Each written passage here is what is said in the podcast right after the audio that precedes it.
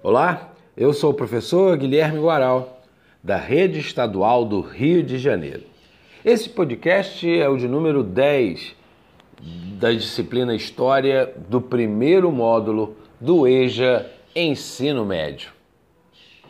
Nesse podcast vamos estar falando sobre as consequências imediatas no Brasil da chegada da corte aqui em nossas terras.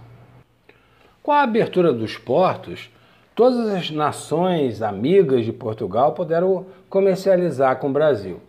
Mas o Tratado de Aliança e Amizade de Comércio e Navegação, que eh, os portugueses assinaram com o Reino Unido, isso em 1810, com a corte já aqui, né?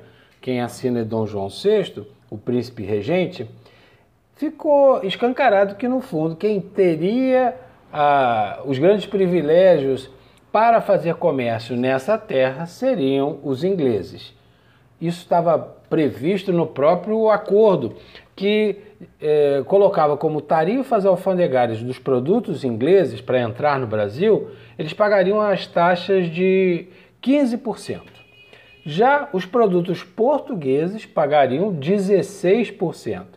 E as demais nações que quisessem trazer seus produtos para cá, né, pagariam 24% de impostos. Bem, ficou claro que esse tratado para as nações amigas, no fundo, não precisava de plural, porque era uma grande nação amiga, que eram os ingleses.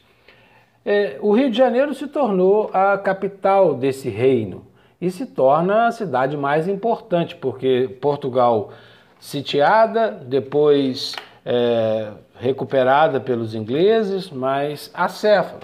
O reino né, teve como sua base, como sua capital, a cidade do Rio de Janeiro. E a cidade era muito rudimentar. Para uma corte viver aqui, uma corte europeia acostumada a, aos teatros, às festas, a ter bibliotecas, palácios, o Rio de Janeiro não oferecia esse conforto todo. Então, acabou sendo muito positivo para a cidade essa vinda da família real, porque fez com que acelerasse o processo das, das construções, dos melhoramentos, da, dos calçamentos de ruas, por exemplo. O Rio de Janeiro era um grande lamaçal e começam a ser, né, cal, ser calçadas as ruas ali da onde é o centro da cidade, né?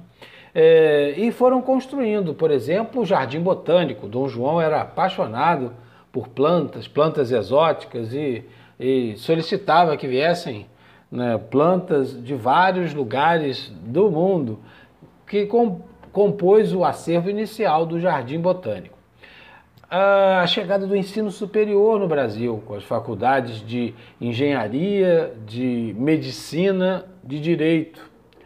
A imprensa régia. É, aqui no, no Brasil demorou-se muito a poder imprimir né, textos, livros e um jornal. Né?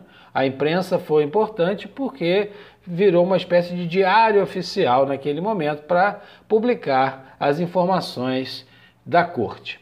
A Real Academia Militar, o Banco do Brasil e para a diversão da elite que queria pelo menos lembrar um pouco dos seus tempos da Europa, a, foi criada a Biblioteca Real, cerca de 50 mil obras, é, livros foram trazidos para cá, é, extraviaram daquela viagem é, da família real e chegou dois anos depois aqui, mas chegou, e foi a base do que é hoje a nossa Biblioteca Nacional. É, e o Teatro São João, foi construído um teatro, né, onde atualmente é, fica o Teatro João Caetano, na Praça Tiradentes, aqui no, na região central do Rio de Janeiro. Antes foi construído, né, isso pô, no início do século XIX, o Teatro São João. É, com o final do conflito com os franceses, a derrota de Napoleão em 1815, os franceses deixaram de ser inimigos e foi contratada uma missão artística francesa que criou aqui no Rio de Janeiro a Escola Real de Artes Ciências e Ofícios, a base né, da Escola Nacional de Belas Artes, e que realizou grandes obras artísticas além dos pintores como Debré, Rugendas, que eternizaram o cotidiano do dia a dia da cidade em vários quadros e aquarelas. Bem, aqui terminamos esse podcast.